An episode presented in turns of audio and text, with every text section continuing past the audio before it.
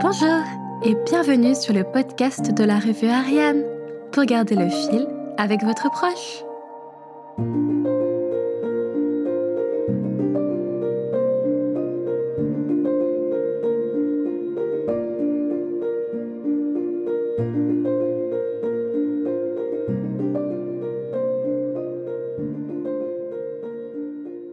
Je suis heureuse de vous retrouver en ce nouvel épisode et de le partager avec vous.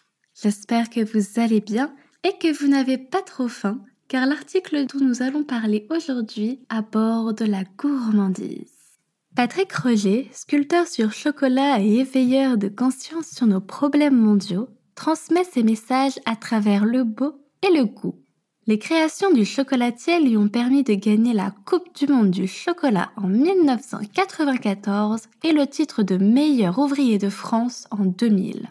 Ce que je fais m'a permis de toucher le monde entier, alors que j'étais qu'un gamin qui a passé son CAP avec bien du mal. Notre vie, c'est de construire le meilleur, dit-il. À travers cette matière très flexible qu'est le chocolat, Patrick Roger crée, des sculptures président son atelier à Sceaux, conçu aussi bien pour ses vitrines et le bonheur des passants que pour ses plaidoiries. Chaque moment est un sujet à la création. L'intégration des homosexuels, le tabou sur les prisons, l'immigration, la lutte contre l'excision, les présidentielles, les animaux sauvages et j'en passe. Vraiment tout l'inspire. Le rodin du chocolat est un fou du travail, ravagé par la passion, se décrit-il, et peut enchaîner près de 600 heures de travail par mois. Il ne possède d'ailleurs pas de bureau. Il reste debout et actif sur tout le processus de création, de la conception à l'emballage.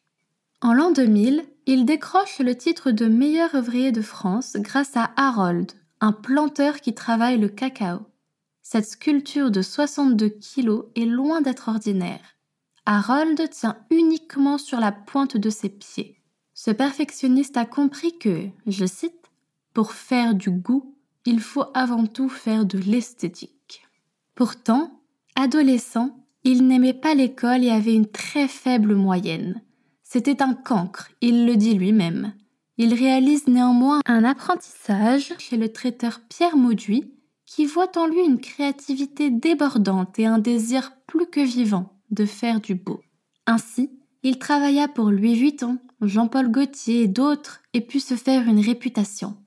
Son art se perfectionne, il découvre, comme il l'exprime si bien, sa propre écriture, c'est ça qui est extraordinaire. Patrick Roger est un couteau suisse de l'art et de la saveur et ne se limite à aucune frontière. À Madagascar, 1000 tonnes de cacao sont produites chaque année et il en récupère près de 3%. La qualité est maître mot de son processus.